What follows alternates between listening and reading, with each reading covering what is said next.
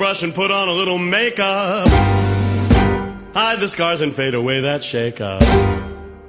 Why'd you leave the keys upon the table? E aí galera, beleza? Sejam bem-vindos ao Papo Analógico. E como nos últimos episódios nós falamos muito de câmeras, filmes e quase tudo relacionado a equipamentos, nunca dá tempo da gente falar tudo de equipamento, né? Porque é, é muito equipamento, velho. E eu nunca entendo porra nenhuma do que vocês falam. Mas beleza. Ó o palavrão. Não. Vocês têm que começar com Já palavrão, ficou 14 mais esse se- senão não sou eu. É, o negócio é o seguinte, como não- nunca sou eu que começo esse programa, e hoje o Petroco não tá aqui, ele mandou o textinho pra eu ler, ele mandou fazer uma pergunta. Então a pergunta dele é o seguinte, quem começou na era digital deve se perguntar, por que voltar a fotografar com filme? E pra essa pergunta, quem vai responder pra mim é o Bruno Massal. Fala aí, galera. E os amigos que ele trouxe, quem você trouxe? Bom, é... eu chamei, na verdade, dois amadores e um fotógrafo profissional. Ah, vou começar pelos amadores. Primeiro é o Romero, que participou do último podcast. Olá, pessoal. E diretamente da capital da Rússia brasileira, um conterrâneo, que é o Maru, que eu não sei se ele está aí, mas... Não, eu estou aqui. Está? Felizmente ou infelizmente, né? Então, e, e eu- esse é o Maru, diretamente da capital da Rússia brasileira. E, Eu não falo com sotaque, viu? e o fotógrafo profissional que nós estamos falando é o aclamado internacionalmente Fábio Oliveira, fotógrafo de casamentos. Tô rindo aqui, mano. Fotógrafo profissional foi foda, mas beleza. O cachorro, quem vai apresentar? Tem um cachorro latino aí em algum lugar. Quem que achou que tá latindo aí? Não é aqui. Aqui também não Nem tem aqui? Não cachorro. é aqui. Sei lá. É, deve ser na Rússia, né? Meu Deus, ser está na vindo esse cachorro? Não, Bom, Ana, é... vamos falar das novidades primeiro, do mundo analógico, antes Não, de se começar. você não responder a pergunta do Petroco, ele vai ficar nervosinho. Ele vai ficar nervosinho, então. Depois a gente responde. E ele ainda falou pra mim assim: Mas- repita a pergunta. Pode repetir, então, mas ele vai... Eu vou responder depois. Eu quero ele, eu quero ele aqui pra ouvir a resposta. Ah, então tá bom. Então a gente deixa, se ele aparecer, a gente deixa a, pergunta, a resposta pro final. É, beleza, então. Então vamos começar pelas novidades. O que temos de novidades? Bom, passou fotografar, passou o Wedding Brasil. Eu não fui na Wedding Brasil, então eu não sei se teve alguma novidade. Pelo que eu levantei, não teve nada relacionado, a não ser o que já tinha sido mostrado na fotografar. Mas a, a novidade vem, ironicamente, da Fuji. A Fuji está trazendo oficialmente para o Brasil a Instax 300. Para quem não sabe, a Instax que foi lançada no ano passado, que usa o filme Instax Wide.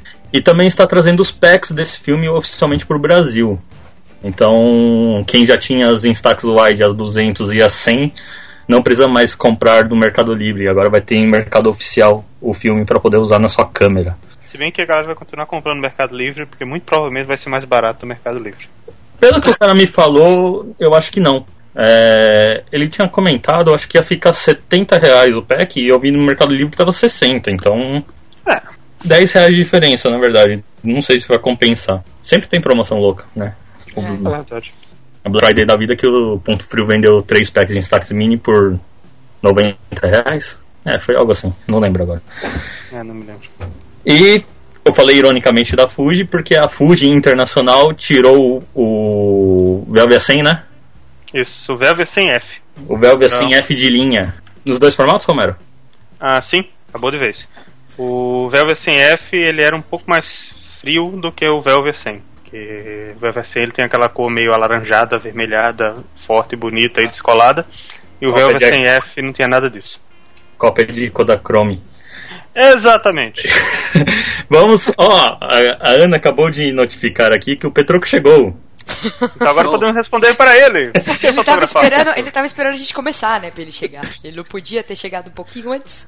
Ah, desculpa aí, galera. Cheguei atrasado que eu fui levar um filme pra revelar. Sabe como é que é, né? Demora um pouco e aí atrasou um. Mas tudo bem. Eu não sei onde vocês 10 horas estão, mas pode continuar tá a. É, gente tava aqui falando que íamos esperar você chegar pra responder sua pergunta. Ah, e qual é a minha pergunta? Ana? A pergunta do Petroco de um milhão é: Depois da apresentação. Opa, não, pera, era depois. Por que fotografar com filme? É uma boa pergunta. Bom, Ninguém vai responder. Eu não fotografo com filme, então eu não posso responder. Eu fotografo com Stax. bom. Quer começar, Fábio? Não, cara. Eu sou profissional. eu não sou tão profissional assim, não. Maru, Romero? Ah, eu posso falar. Então Aê. fale. Por que eu fotografo por, com filme? Por pura teimosia. Porque você não vai encontrar em qualquer lugar quem revele, você não vai conseguir encontrar em qualquer lugar quem digitalize, você não vai conseguir encontrar em qualquer lugar quem imprima. Então, você faz isso por ser teimoso, não é? Ser o cara assim, ser o último do- dos moicanos. Ser o cara que vai continuar revelando o filme em casa, vai ficar digitalizando naquele scanner que custou dois mil, três mil reais, só por, por hobby, assim. E gastar depois uma grana comprando impressora para imprimir. Ou ter um, um- um ampliador lá guardado no quarto, que nem o meu. Cara, que o dor. ampliador guardado Eu no tô- quarto, né? Tipo, é tão pequenininho. Romero? Ah, eu fotografo com filme porque. Legal, né? Até o negócio Não, eu fotografo com filme porque eu gosto do processo, gosto do é, evento, gosto do prazer de revelar o filme. E apesar do Maru ter dito que se odeia, e por isso ele tava. ele quer procurar alguém pra revelar, quer procurar o filme, quer procurar escanear, quer procurar sei das quantas. Eu gosto disso, sei lá. Ou seja, resumindo, ele é sádico.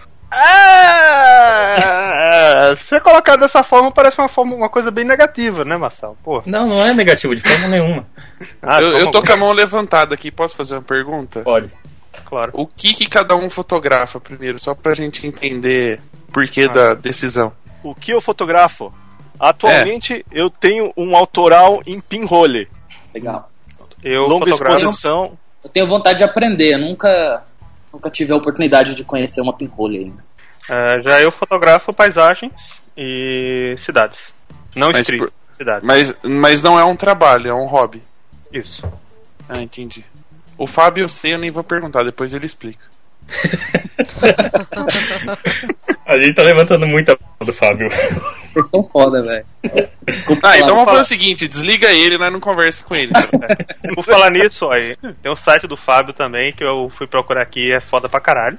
Aí, ó, ó, ó, ó. E, cara, você tem fotos muito bacanas. Gostei, das, gostei do estilo, gostei das fotos de casamento e vou parar de puxar o seu saco. Senão sua bola vai ficar lá em cima e vai ser difícil pra você atingir o nível que o pessoal tá esperando. Eu vou Não, falar não, não. que vai Eu vou acabar. falar, é, é fácil baixar a bola do Fábio. É só falar pra ele, Fábio, você tá gordo, velho. Você era mais magrinho. Pior que Não. eu emagreci, bicho. Eu emagreci 3 quilos pra entrar numa roupa aqui que eu preciso entrar aqui. mês que vem eu vou. Mês que vem eu, eu vou casar e eu preciso entrar no terno, que eu comprei o terno número menor. Ih, fudeu. Não é mais fácil comprar um terno número maior, não, é o que eu costumo fazer. Não, mano, pressão Eu da noiva. calça mano. 40, eu tô na 40 e poucos agora, e sou uma pessoa feliz nesse processo, entendeu? É muita cerveja, né? Também. Muito bacon. Cortei tudo. Bacon. Cortei É tudo, importante. bacon. Bacon é importante, pô. Então vamos É. voltar pro assunto que é Vamos. o hobby, a fotografia. Eu já não sei nem mais do que vocês estão falando, velho. De É o bacon. porquê que cada um fotografa, é, é esse o assunto. Ah, tá, Ok. obrigado. Obrigado, viu, senhor pauta? Então vamos de... vai, já que a gente encheu a bola do, do Fábio, vamos deixar ele falar. É. Fábio, Então. conta aí, o que, que você fotografa e por que, que você fotografa com filme? É nóis.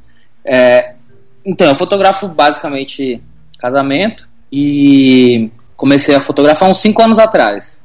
E eu comecei na era do digital, mano. É, minha primeira câmera foi uma Cybershotzinha, uma Sony W5, já totalmente digital. E, e, e eu sempre fui funcionário do Banco do Brasil. Fazia casamento final de semana e trabalhava durante a semana com tecnologia no Banco do Brasil aqui em Brasília.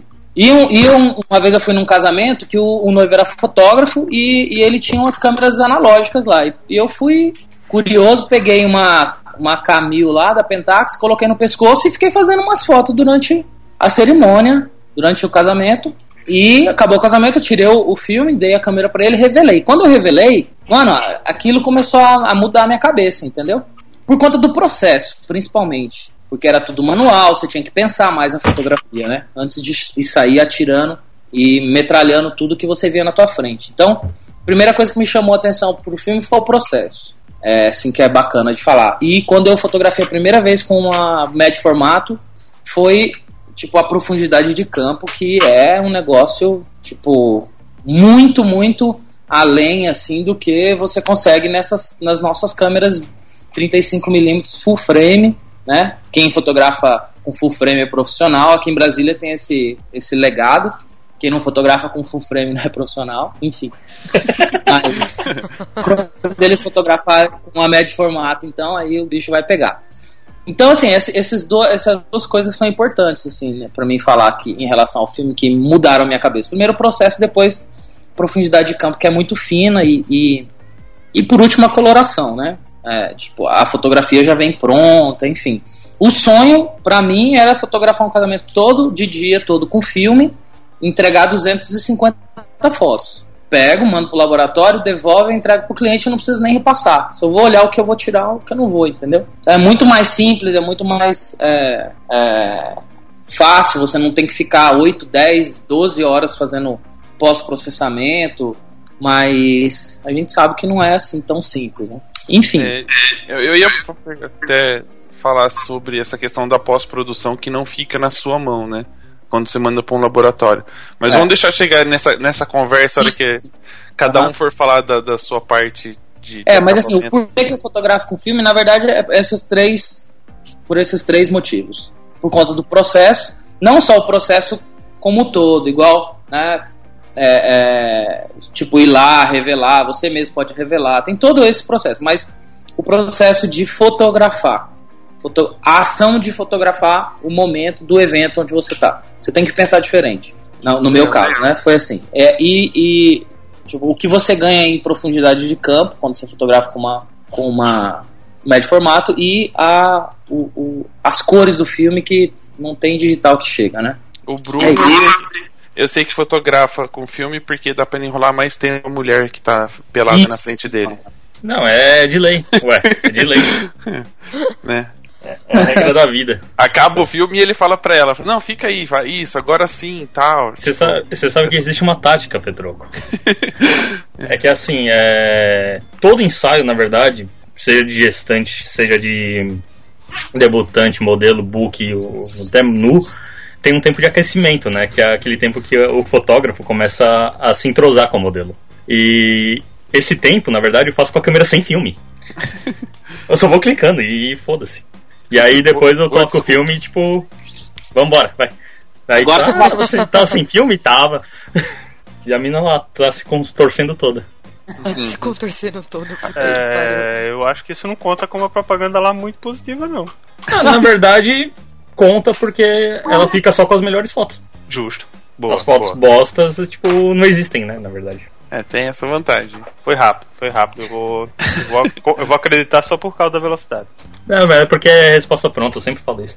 Então... ah! Bom, e, mas é, eu, eu queria assim, tem muita relação com vocês do filme, por ser uma coisa que vocês gostam mesmo, sim. Ah, eu meu estilo fotográfico é baseado porque eu gosto de fotografar com filme, ou meu estilo fotográfico foi se adaptando no momento que eu fui é, preferindo fotografar com filme? Rapaz, como Bom, você complica as perguntas? Bom, Não, foi top essa pergunta aí, foi boa. Foi boa. Foi, boa. É, foi tão boa que eu vou responder. Bom, na verdade, é... eu sou fã de determinadas emoções, determinados filmes. São coisas muito específicas. Eu gosto do Kodak Porta 400, eu gosto do Fuji Pro V400X, é... eu gosto do eu gosto um pouco do Velvet 50, eu gosto do Hectar 100. E então, é, todos são filmes que são diferentes por si só. Então eles entregam cores diferentes, eles entregam uma estética diferente. E como eu comecei a fotografar, na verdade, na época, na, na era analógica, é, a controvérsia, na verdade, porque foi bem na transição, eu comecei basicamente com filme, eu, eu tento trazer isso, na verdade, pro digital. Então eu tento eu não vou falar que emular, mas eu tento ter o máximo de cor próxima de um determinado filme. E isso acaba até influenciando o modo que eu fotografo. Por exemplo, a câmera digital hoje todo mundo conhece e afins e sabe que tem lá a função balanço de branco, para bababá. E pega qualquer câmera hoje em dia tem como você setar o balanço de branco por Kelvin, por temperatura de cor Kelvin. E todo filme, por si só, tem uma temperatura de cor Kelvin. O Portra 400, por exemplo, ele tem 5500 Kelvin. Então, se eu tento ter uma estética mais Portra, por exemplo, com a foto digital, eu coloco em 5500 Kelvin, independente do balanço de branco estar certo ou não. Então, na verdade, tipo, tudo que veio da fotografia analógica eu acabo aplicando no digital também. E aí tem aquela coisa, tem muita gente que fala, por exemplo, ah, eu gosto de fotografar com digital porque é, eu penso mais. Ou então, ah, eu gosto de fotografar digital porque eu, eu abraço a, o inesperado. E, assim, me perdoem a palavra, mas é tudo mentira essa porra aí. Não existe essa merda, tipo, de esperar o inesperado. É, abraçar o inesperado, né? Tipo, se você errou a foto analógica, você errou a foto. Tipo, a foto tá cagada do mesmo jeito. Então, não. É, tem muito essa coisa que vem da lomografia, na verdade, né? Que é mais atual. Tá, pode... Eu vou te fazer uma pergunta técnica depois, mas eu vou esperar as pessoas responderem primeiro. Eu, queria, eu quero fazer uma pergunta que, que envolve a Fuji aí. Eu sei que você é Krakens. e, bom, eu acho que para complementar, o Fábio seria uma boa pessoa porque ele também eu vejo, né? Às vezes ele fala muito a respeito de emular mesmo, né? Cor de filme em digital. Então acho que é, seria uma pessoa legal para complementar isso. É, é, é, difícil quando você tipo gosta de fotografar com filme, você vai fotografar com filme, pá. É, aí você tá fazendo tipo um evento. Igual amanhã eu vou fotografar. Eu tô aqui no Goiás, né? Hoje, no hotel, em Pirinópolis cidadezinha histórica, teve até uma novela da Globo aqui. Aí vai ter um casamento amanhã, bacana, de dia, lindo. Aí eu vou levar lá digital e analógico. Aí na hora de fazer a pós-produção. Então a ideia é, é de mudar o estilo, na verdade, é você tentar fazer as fotos já pensando nisso que o, que o Marcel tá falando. Você tá pensando na coloração, você tá pensando é, é, em como você vai depois trabalhar a pós-produção, entendeu? E se você tem muito apego, muitas vezes, a um, uma cor de um filme, por exemplo, é, você precisa estudar isso antes. Então, você faz o digital, mano, tu joga um visco lá, desculpa aí fazer a propaganda, mas o cara coloca o Hector, depois coloca o Portra, coloca um Fuji, enfim. No analógico, você tem que estudar, você tem que saber por que, que eu tô comprando esse filme, né? Não precisa também gastar dinheiro. Vai lá no Flickr lá, faz um, uma busca pelo pela, pelo nome, né? Ver qual que é a característica daquele filme, tudo. Então, é, você muda assim o estilo de fotografar, né? É, e assim, para mim, pessoalmente, quando eu comecei a fotografar com, com filme, como que foi o processo para eu mudar a minha fotografia? Porque eu mudei muito a minha fotografia. É, no filme em si, foi por começar a estudar o que as pessoas que fotografam filme faziam. Então isso mudou a minha cabeça, porque aí eu fui para outro tipo de referência, eu fui para outro tipo de fotografia. Quem eram os caras que faziam casamento que fotografavam com filme? Ou que pelo menos gostavam, ou que estavam dentro do meio, ou que discutiam esse tipo de assunto.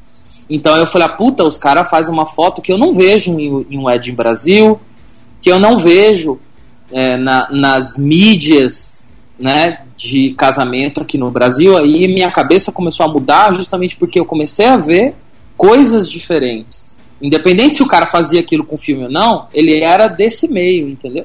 Então o que mudou na minha fotografia, o meu tipo lifestyle de, de fotografia, mudou a partir do, do meu estudo em relação ao filme e o que as pessoas que estavam nesse meio faziam. Como que eu fiz isso? Através de Instagram, através de Facebook, de grupos, através de livros, de ir em exposição fotográfica, de conversar com pessoas que não eram da minha do meu círculo de, de amizade dentro da fotografia. Né? Isso me fez assim, ó, putz, andar, crescer muito mais do que eu cresceria se eu, se eu não tivesse ido para essa para essa linha de pesquisa, essa linha de, de estudo, né? Então, na verdade, o que definiu o seu estilo hoje foi a fotografia de de filme. Foi eu, Não... ter, foi eu ter começado a fotografar com filme. Meu, uhum. Meus caminhos, eles, nos últimos dois anos, cara, é, tudo, a minha fotografia mudou demais, a minha cabeça mudou demais. Como fotografar, como fazer pós-produção, como entregar, como, como agir com a minha própria fotografia. Assim. É, e, e, tem, e o reflexo, se você pega meu site, se for atrás nos, nos posts aí, tanto no meu Instagram, quanto no meu Facebook, quanto no meu, no meu site, você vai ver uma mudança drástica. Assim. Eu mudei de branding, agora eu estou mudando, daqui dois meses eu vou apresentar, tipo, vou mudar o brand de novo.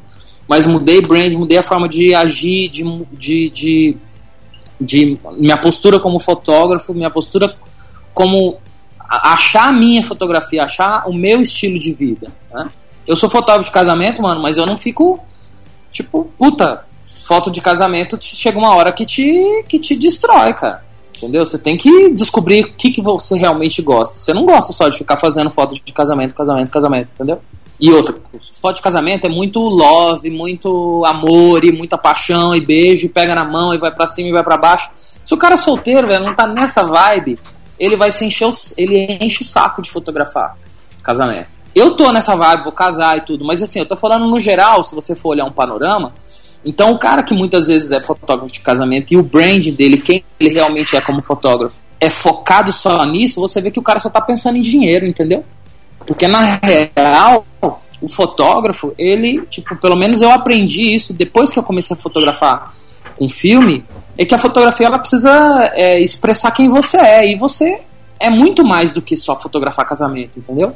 Você gosta de viajar, todo mundo gosta de viajar, todo mundo gosta de ver é, gente bonita, mulher vê homem bonito, homem vê mulher bonita, fotografar, isso não vai afetar é, seus relacionamentos pessoais, entendeu? Todo mundo gosta de ver uma boa, é, uma paisagem bacana. Então, assim, a fotografia lá plano essas coisas, né? Quem você é. Então, não é só o dinheiro, dinheiro, dinheiro. A fotografia de filme realmente levou a mudar mesmo o meu fotógrafo e me mostrar assim, que eu poderia ser uma pessoa feliz fotografando, não só fotografando casamento, entendeu? Muito bem. Muito bem. Cara, eu acho que você tá certo. da minha resposta. Mas fala aí, pode falar. É vamos lá, Romero, você. mesmo programa. Vamos lá, Romero, você agora. Ah, vamos lá, né?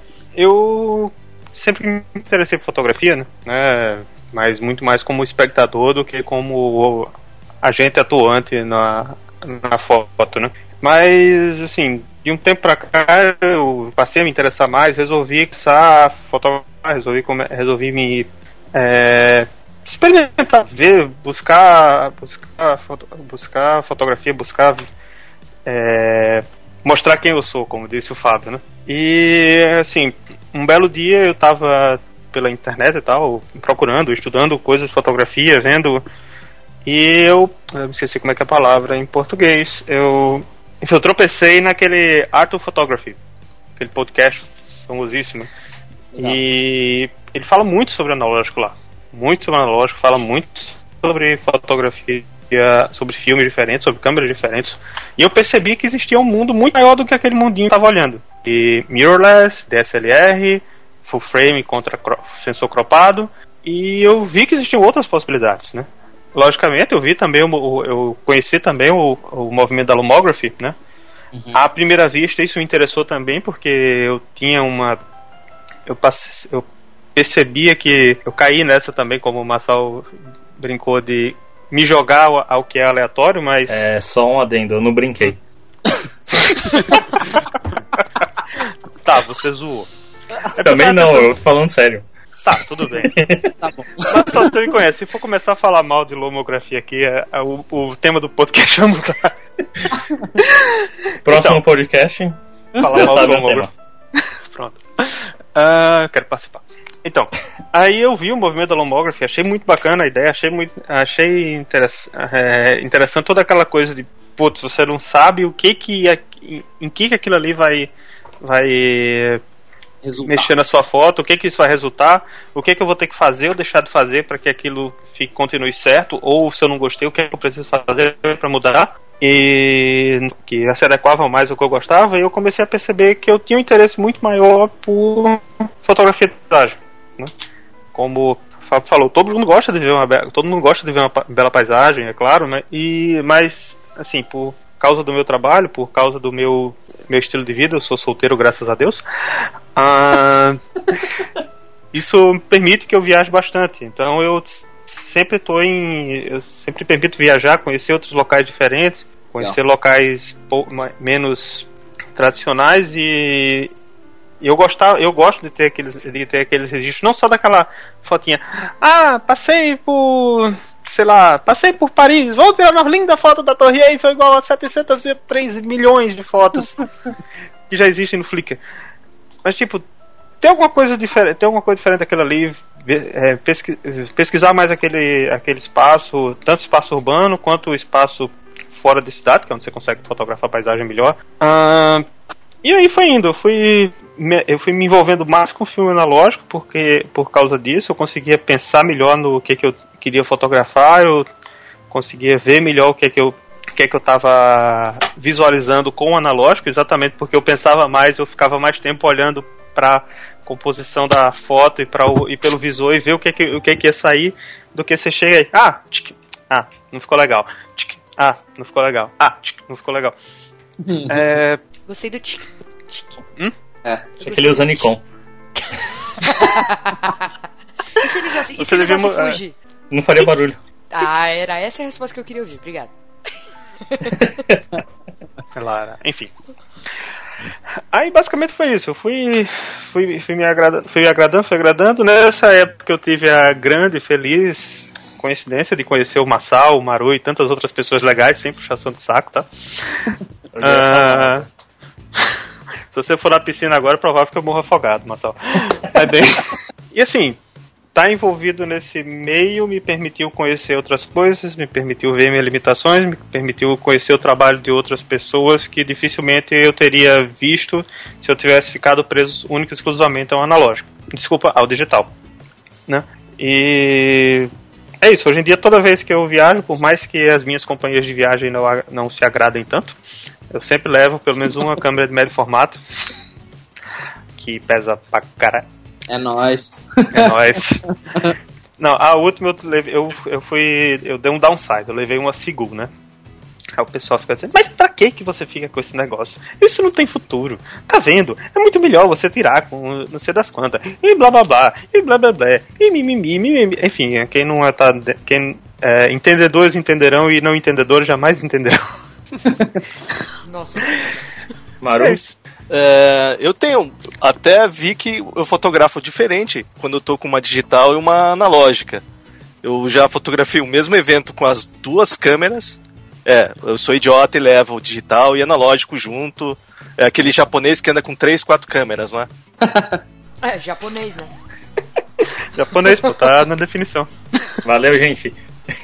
E com alguma. Em uma delas tem uma 70-200. Isso. Quase. É uma sem macro. Nossa. E uma é... 8512 também é bom, né? Ah, sempre. Boa, boa. Sempre. sempre. Eu sempre tive é... a impressão de que Motor Drive foi feito por causa dos japoneses que turistavam, sabe? Porque os caras batem tanta foto assim que não dá para bater e girar o.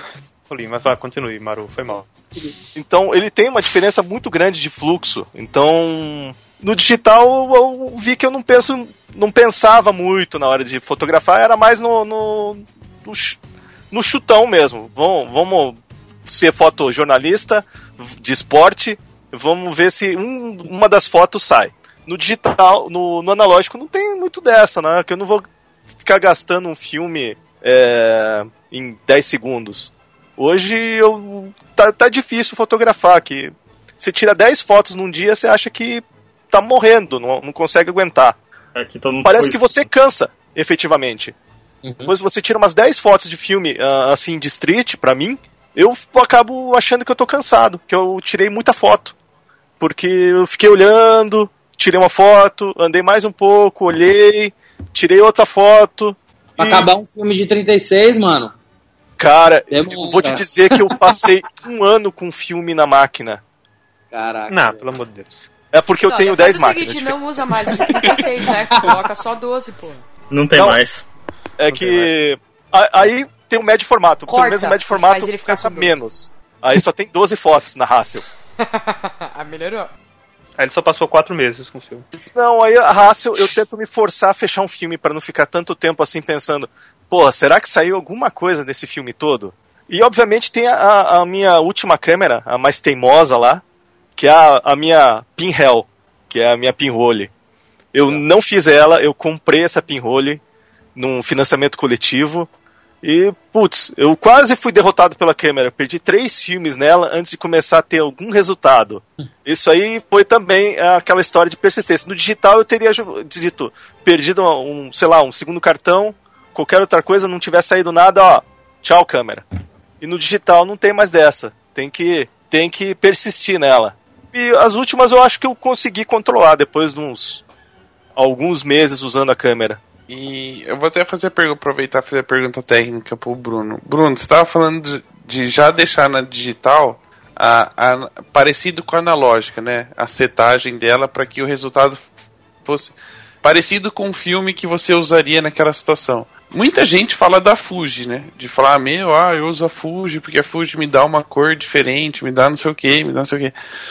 Por acaso, por esse fator da Fuji ser muito parecida, o resultado final dela já ser muito parecido com o filme, é possível com uma Nikon ou uma Canon é, setar para que fique bem próximo do que a Fuji faz hoje? Hum, não.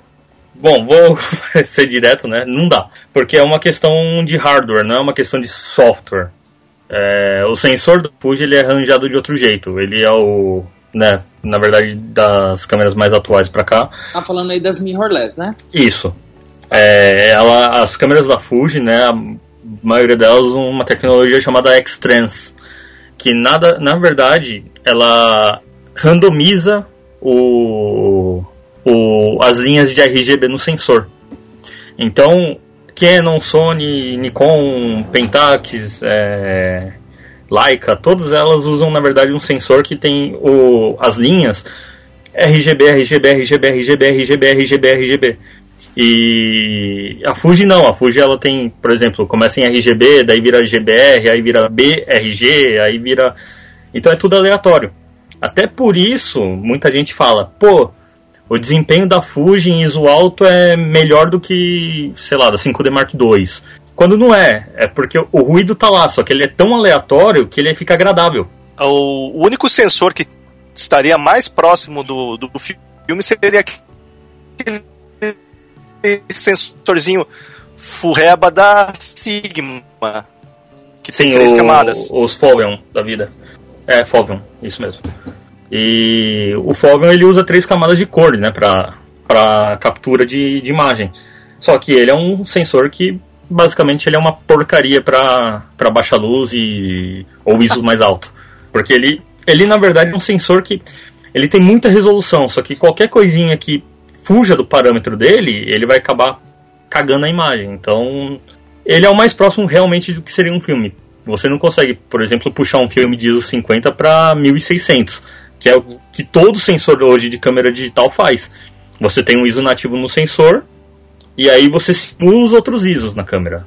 Ele não existe um 1600 do só 5D. Ele é simulado, é sinal de rádio que simula no sensor. E o Foveon não, se você vai simular um negócio, ele ia ficar totalmente cagado. Então, nesse ponto eu realmente concordo com o Maru.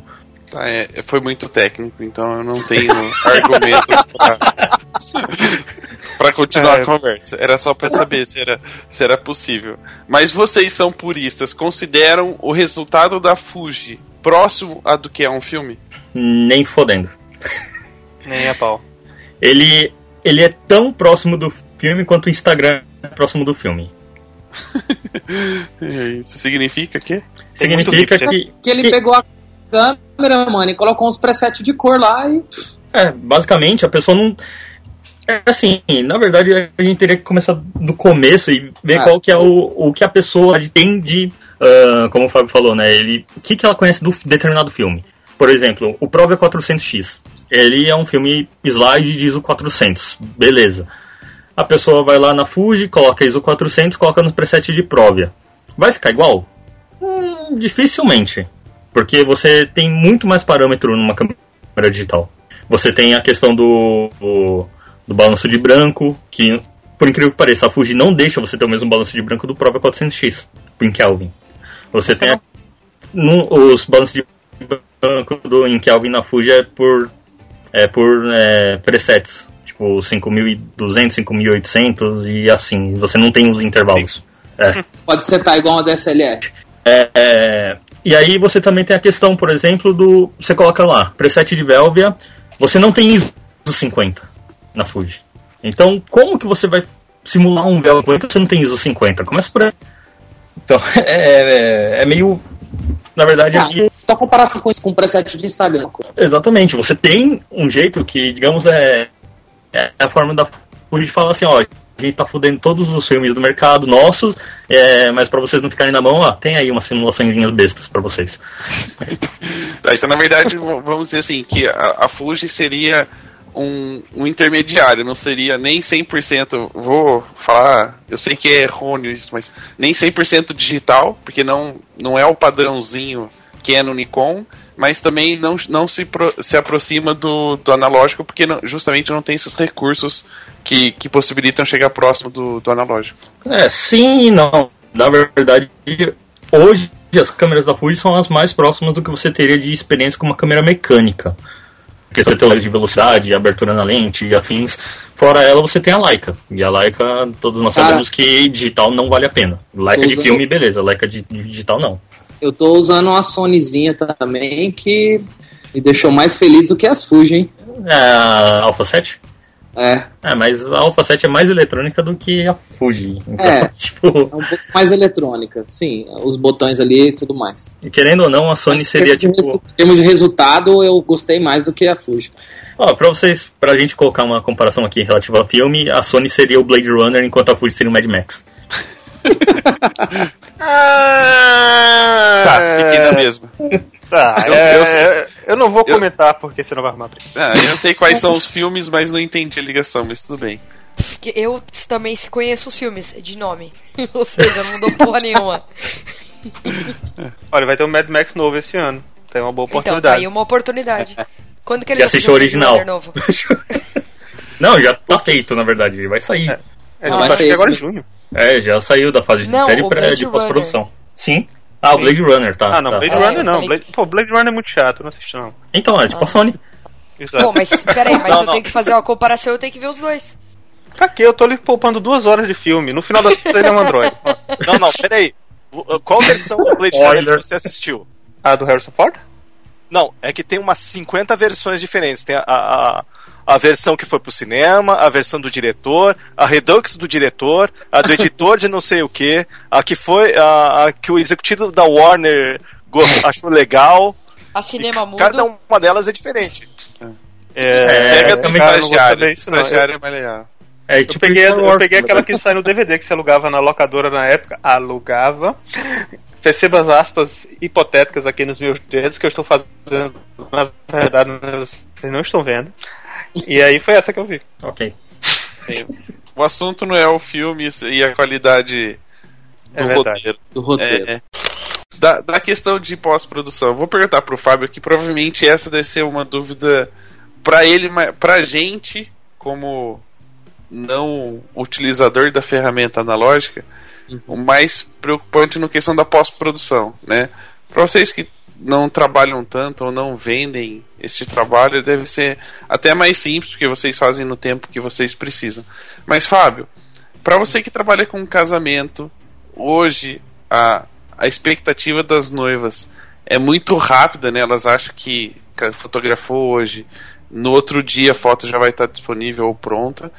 Teoricamente no analógico daria para fazer, porque só leva para revelar, né? Revela em uma hora. Mas como é que funciona essa Em uma questão hora, de né? pós É, não é? É mais rápido que você tratar, descarregar, editar, É. publicar. É, teoricamente é mais rápido, mas como é que funciona essa pós-produção? Já que você tem controle disso, né? Tá indo para um laboratório fazer e você ainda tem depois a edição da parte digital com você. Então, é, esse- fazem dois anos, agora tá, a gente tá em, em maio, dois anos e meio que eu tô fotografando aí com, com, com filme e, e digital, né? Primeiro ano eu fiz é, grátis, não cobrei nada, né? Levava meu equipamento e fazia porque eu queria ter portfólio, queria mostrar a diferença. E o ano passado foi o primeiro ano que eu consegui vender algumas coisas assim específico de, de, de filme. Então eu vendi em dois casamentos é, que eu fui fazer enquanto estava de dia, eu fiz tudo com, com filme e o, e o meu segundo fotógrafo fez tudo digital. É, nesses casos, por exemplo, eu gastei muito mais tempo, porque primeiro eu re revelei, quando chegou o material, eu tentei deixar o digital um pouco mais parecido com o que eu tinha de filme, porque como a pessoa pagou por aquele serviço sim, e ela sabia que era um serviço diferenciado em termos de resultado eu dei mais importância à coloração do filme, né? Nos outros, não. Eu entregava separado, falei, ó, isso aqui é algumas fotos em filme, eu queria que você desse um pouco de atenção a esse tipo de material aqui, porque é um material que dificilmente alguém vai fazer para você dentro do mercado de casamento aí, só quem for meio maluco. É, mas eu queria que você sentisse a diferença e tal, e quando a gente for fazer o álbum, eu gostaria que você privilegiasse essas fotos para impressão. E, mas aí, aí, eu não me preocupava muito com a questão de da minha pós-produção do digital, né? É, em termos de digital, tipo, num casamento de uma média de 100 a 200 pessoas, eu entrego 800 fotos. 800 fotos editadas em alta resolução. Não entrego mais do que isso. Em média, né? Quando tem pouquíssimos convidados, tipo um, um mini wedding, aí sai menos foto, porque não tem assunto, não tem muita gente, enfim. É, e aí eu edito uma por uma, é um trabalho mais uh, artesanal e demora assim em média de 8 a 10 horas para eu editar. Como eu trabalhava no banco do Brasil com tecnologia e fotografava, essas 10 horas eram diluídas em tipo um mês. Era um processo bem complicado. Agora em janeiro eu pedi licença do banco, então eu tô só com casamento, só com fotografia. E aí eu edito em dois, três dias, já tá. Quando eu pego firme, assim, não tenho outras coisas para fazer, em dois dias já tá, tá terminado já. E a parte de filme, é, quando eu comecei, eu comecei aqui em Brasília a tentar arrumar uns laboratórios, tipo, foi desastre total, infelizmente. Aí eu mandei aqui em Brasília tem um pessoal na F508, que é um projeto que tem bastante coisa analógica, tem aula de fotografia, exposição. E eles têm uma parceria com o Laboratório do Rio de Janeiro. E eu peguei e mandei lá. Fui lá, empacotei meus filminhos, levei tudo, deixei as especificações tudinho lá que tinha que fazer, mandei pro laboratório. Veio tudo errado, mano.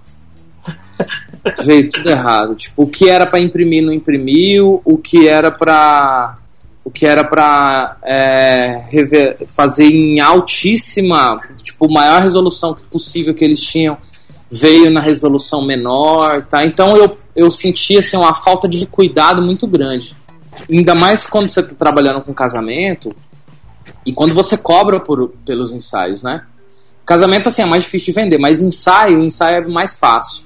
Porque num ensaio fotográfico eu, eu tipo entrego 60 fotos, 70 fotos. Então é muito fácil eu levar, faço algumas coisas no digital. Normalmente ensaio eu, eu, eu faço com mirrorless e adapto as lentes da, da Leica e uso com filme. É, aí eu entrego pouca foto, então é mais fácil e tudo mais. Mas aí no casamento tem que ter um pouco de cuidado. Quando você sente que o cara não tem cuidado, mano, é difícil. Então eu passei a mandar em um laboratório nos Estados Unidos. E tenho feito isso já, tipo, mais de um ano. E, tipo, espero Muitas vezes demora um pouco mais, porque você tem que esperar ter, né, zerar os seus filmes para você montar um pacotinho lá para compensar o frete. Mas, assim, eu tô, eu tô muito feliz com o resultado. Com certeza não me arrependo do, de pagar um custo a mais de, de frete e que muitas vezes, dependendo do que as pessoas cobram para fazer aqui no Brasil, você paga até mais barato. Agora não, porque o dólar está muito caro. Mas o ano passado eu pagava muito mais barato de mandar para um, um, laboratório nos Estados Unidos do que fazer aqui em São Paulo, no Rio de Janeiro. Claro que demorava um pouco mais. E vocês aí que não ganham dinheiro com, com fotografia na, na lógica mesmo? Vocês fazem porque gostam e são, já são ricos? Né? ah, os caras têm 10 câmeras, meu. 10 câmeras analógicas, pra mim é nem que tem dinheiro, faz por hobby, né? Ah, hoje eu vou sair fotografar a paisagem, vou levar essas duas aqui, estão guardadas. Oh, Petroco, ter 10 câmeras não significa muita coisa, não. É, se ter 10 significa então, muita é que são coisa, 10 analógicas, ter... né, filho? Então, vai que o cara tem 10 trip, por exemplo, cada uma custou 50 reais. Verdade. Boa lógica. Não paga, não Tem paga que nem a passar um Fuji. Fia, são 10, mas são 500 reais. Eu não tenho 500 reais na conta pra comprar essas 10 aí. Mas ele não comprou mas tudo de uma se vez. você tivesse se você tivesse 500 reais pra comprar de trip, eu ia te bater. É, eu, tam- eu também. Eu ia gastar os 500 reais que você não tinha pra comprar de trip pra comprar uma passagem até São Paulo, depois pegar um ônibus até onde você mora só pra lhe bater. Nossa Não, senhora. mas com certeza eu não faria isso, porque eu ia perguntar pro Bruno antes, né? Falou, eu queria comprar na loja, tem 500 reais, o que, que você me recomenda? Eu ia perguntar. Mais 500 reais pra eu comprar ia, outra eu coisa ia melhor. comprar, eu ia comprar 10 pacotinhos de Instax. Mas você já tem a câmera, não adianta. 10 cat. Mas eu já. Foda-se, eu já tenho, então. Eu ia só alimentar o negócio. Qualquer uma dessas você tem que comprar filme depois. Eu vou aproveitar que eu já tenho a câmera e compro só o filme. Petroco, eu sugiro que você compre uma Pentax Camil. Ok. Então, quem tava aí curioso já tem uma, uma dica aí. Enfim, como é que vocês fazem a questão de pós-produção, já que eh, vocês têm feito muito mais vocês a revelação ou têm buscado fazer em outros lugares pra ter o resultado que vocês querem? Que vocês. É o estilo de vocês. né? Romero, Então. Maru. Então, ah, aqui em Natal, né? Digamos que na- na- o Nordeste, ainda mais Natal, não são exatamente um grande polo de fotografia analógica, né? Nós temos aqui alguns poucos entusiastas, mas é difícil até para manter, manter alguns laboratórios, né? É, aqui só tinha um laboratório que revelava filme colorido. E pelo que eu entendi, dia desses ele ia fechar, ia parar com revelação. Então eu tô revelando tudo em casa mesmo. Porque pra mim foi a melhor solução, tanto por disponibilidade, logicamente, tanto por questão de custo, porque como o, o Fábio já comentou, você tem laboratórios no Rio de Janeiro e em São Paulo que revelam, beleza, mas às vezes o custo por revelação é monstruoso e sai mais caro, bem mais caro do que você comprar o filme. E você demora um tempão e já aconteceu comigo, já aconteceu com o Marcel também, ele comentou comigo dia desse, de você mandar para um laboratório o pessoal cagar com a sua revelação. Daí você perde esse contro o contro- o controle da parte que eu acho que é mais importante do processo todo. Porque não adianta você fazer a composição mais fodástica do universo, você ter o melhor filme do universo, se o cara o Velvet 50 marinando lá no revelador durante duas horas. Ah, então eu Você tá fazendo até o colorido, então? Sim, Bacana. o preto e Ó branco. cliente, ó o cliente, ó o cliente. Ó o cliente, ó o cliente, o cliente. Oi, oi. Não, eu não sei por que, que não tem ainda, cara. Aqui no Brasil é um, um laboratório com uma galera jovem, com uma cabeça pra frente, que pensa no mercado, tá? Entendeu? Não é o pessoal das antigas que sabe fazer, mas que também tá cansado, já não quer mais, né? É, só é, descansar. Eu não sei por que, que não tem ainda, porque o- em relação ao investimento não é tão caro assim. Mas enfim, pode Pois é, é continuar. o seguinte, pelo menos no meu caso, é porque é difícil você adquirir o químico, né? Principalmente químico colorido. Sim. Químico, de, químico preto e branco. Mas por que, mas, mas por que, que você não compra? Você compra nos Estados Unidos e vem? Na aí é que tá. Assim, os químicos que são em, em líquido, eles não, geralmente eles não são permitidos o envio de fora do país. Os Estados Unidos eles têm um registro, um tipo de material chamado ORMD, que eles são restritos a transporte aéreo. E você tem o outro, e na Europa você tem uma classificação semelhante. Lógico, você encontra pessoas que enviam para você, tipo, você pode procurar no eBay, vai ter sempre alguém que vai enviar. Principalmente Uhum. os kits da Tetenal, tanto de E6, qu- que é cromo, quanto C41, que é negativo. É, em contrapartida, para nega pra filme negativo, você encontra é, revelador em pó. Aí você não tem problema, você pode enviar Ah. pelo correio tranquilo. É, não, porque, puta, slide é foda ainda, cara. É, Isso. Revelador Eu tenho, é, eu é. tenho um kit ainda de filme slide aqui da Tetenal, que tá acho que com uns 20% utilizado só e eu tô eu morro de pena toda vez que eu revelo um filme dele porque eu sei que ele tá acabando. Mas se eu também não, não, é- não, eu entendo. O revelador líquido, tipo. É complicado. A gama de filme que a gente tinha há, há alguns anos atrás, eu acho que a gente. A tendência é ir acabando mesmo, infelizmente. Pois é. E, e, assim, tem toda a dificuldade você adquirir é, material, adquiriu química, adquiriu o filme e adquiriu tempo também, porque para você revelar um pacote de filmes, você gasta uma hora facinho. 40 ah. minutos, é 6. É, é, então, e, e, quando eu comecei também, por conta do, do, do, meu trabalho fora da fotografia, eu não tinha tempo de. Eu não tinha tempo nem de procurar laboratório, cara. Pois é, exatamente. Eu fui, eu fui peguei, sei lá, pela internet catei laboratório fotográfico em Natal. Ei! Você faz revelação, cara. Isso é ruel, não faz não. Ah, beleza, valeu. Aí liga pro outro aí, você faz revelação? Não, é, veja bem, não existe mais, tal, não sei o que, ninguém mais usa ninguém mais usa analógico, sai dessa vida e compra uma câmera digital. Liga pro terceiro e fala, olha, tem câmera digital baratinha hoje em dia, devia estar em 10 vezes, viu, no site do. Tá, tá, valeu. Até que, como a Lady Murphy é infalível, encontrei um local super legal que revelava do lado do meu trabalho. Legal. Do lado, literalmente. Tipo, esse cara ser burro é tosse, né? Mas bem, aí. Mas basicamente foi isso. Eu tive que encontrar essas, essa, essa alternativa, né, para poder revelar em casa mesmo, para poder assim, conseguir continuar com o trabalho. Senão, no dia que eu não conseguir mais comprar químico, vou encerrar minha carreira, a vida triste. Eu me recuso a pagar Faz 50 negativo. reais por uma revelação de um rolo de filme 135. Faz negativo. Compra no pó, relaxa. Compra, é, comprando pó. Comprando pó todo mês, aí a, uma hora a Polícia Federal vai olhar assim e falar, é, tem alguma coisa errada nesse pó. Acho que não, é só falar que é parente do Écio. É, eu também faço revelo em casa o PB, porque basicamente existe ainda um lugar que revela muito bem o, o PB em Curitiba, que é a Prata Gelatina. Só que é um pouquinho caro. É questão de, de qualidade e acompanha o preço. Aí eu resolvi revelar em casa. Eu tenho. Chegou o meu momento de ostentar, eu tenho uma Jobo em casa. Aê! Palmas!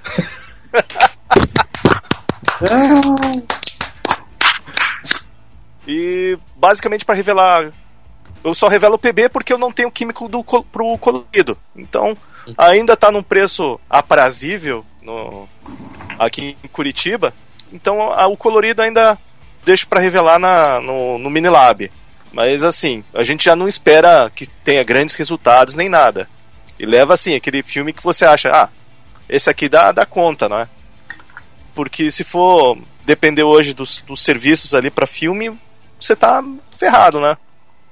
Isso. Tá, eu vou jogar uma pergunta aí, atravessar o Petroco aí. E por, por que que a gente não tem, então, cara, um laboratório... Vai a pergunta geral aí. Por que, que a gente não tem um laboratório que, que consiga tra é, transformar essa nossa necessidade de qualidade é, para o trabalho com os nossos queridos filmes, quando a gente envia, e que tenha um preço justo, entendeu? Eu posso é fazer porque... uma outra pergunta para somar essa pergunta? Pode. É, o processo hoje da revelação nesses laboratórios é químico ou é digital? Uh, químico você fala é, artesanal, manual? É, porque assim, eu lembro, eu sei que tem alguns lugares, por exemplo, se você leva o filme, é, ele revela o filme já e passa em CD, por exemplo. Você já tem um arquivo digital. Sim. É, esses laboratórios fazem esse processo que vocês fazem em casa, né? De pôr lá no revelador, não sei nas quantas, uhum. e, e, etc. Ou hoje eles fazem esse processo de pegar o filme e, e ampliar, né? Imprimir, entre aspas, digitalmente. Do mesmo jeito que ele revela e passa pro CD, ele pega esse arquivo e imprime. Não. Imprime depois. Por isso que talvez aí, não tenha o resultado aí. que vocês esperam. Explica aí, gurus. Então, na verdade é, é assim. Uh, os laboratórios, né, quando começou a década de 90, é, começou a, a questão do negativo começar a pegar muita força, negativo colorido. Mais barato. Exatamente. E o 35mm mais popularizou ainda, né? Ele já se popularizou muito na década de 70 e 80 e ele ficou mais popular ainda. É... Então o que acontece? Pensando numa maneira também de acelerar o processo de revelação, começaram a aparecer máquinas que a gente chama de mini lab. Esses mini labs, na verdade, seriam como uma jogo que o Maru tem, é, só que maior e para um fluxo muito maior de negativo. Então, por exemplo, você conseguiria colocar, é, montar uns tanques de químicos gigantes nela e colocar dois negativos, por exemplo, por vez para revelar numa tacada só. E assim que o negativo entrasse, você conseguia colocar mais dois, e mais dois, e mais dois, e mais dois, até a máquina apitar e falar assim, troca o químico. E aí você trocava, e mais dois, mais dois, mais dois. Ou seja, Petroco, a, é um processo digital de revelação química. O que você falou É, do é um, revelador, o que eu quero dizer assim, pra- é, o revelador e tudo mais, é, é, tudo é um processo, na verdade, artesanal. automático. Sim, É um processo automatizado. É, então, mas é um processo automático. Tipo, não é igual, por exemplo, vamos chutar um exemplo aqui. Né? É Sei igual lá, o em Natal, Quando ele, ele na fazia. É, por exemplo, é, exatamente. A questão é, por exemplo, Bresson pegava e olhava, fa- fazia uma ampliação só para ele ver. Ah, aqui eu vou escurecer um pouquinho mais, aqui eu vou clarear um pouquinho mais, aqui eu vou expor por um pouquinho mais, aqui. Enfim, ele anotava onde ele tinha que mexer e aí fazia a ampliação manualmente, bonitinho.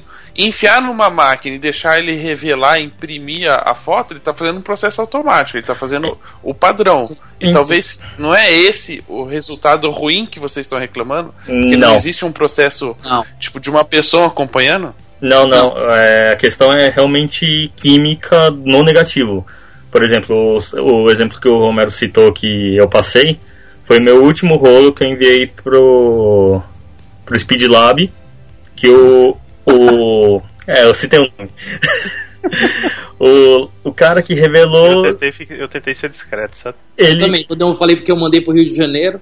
É, então, eu imaginava já que era o Speed Lab. Eu também. O, o cara, ele Foi, simplesmente foi um esqueceu. pequeno- foi a partir de lá que eu decidi revelar a E6 em casa.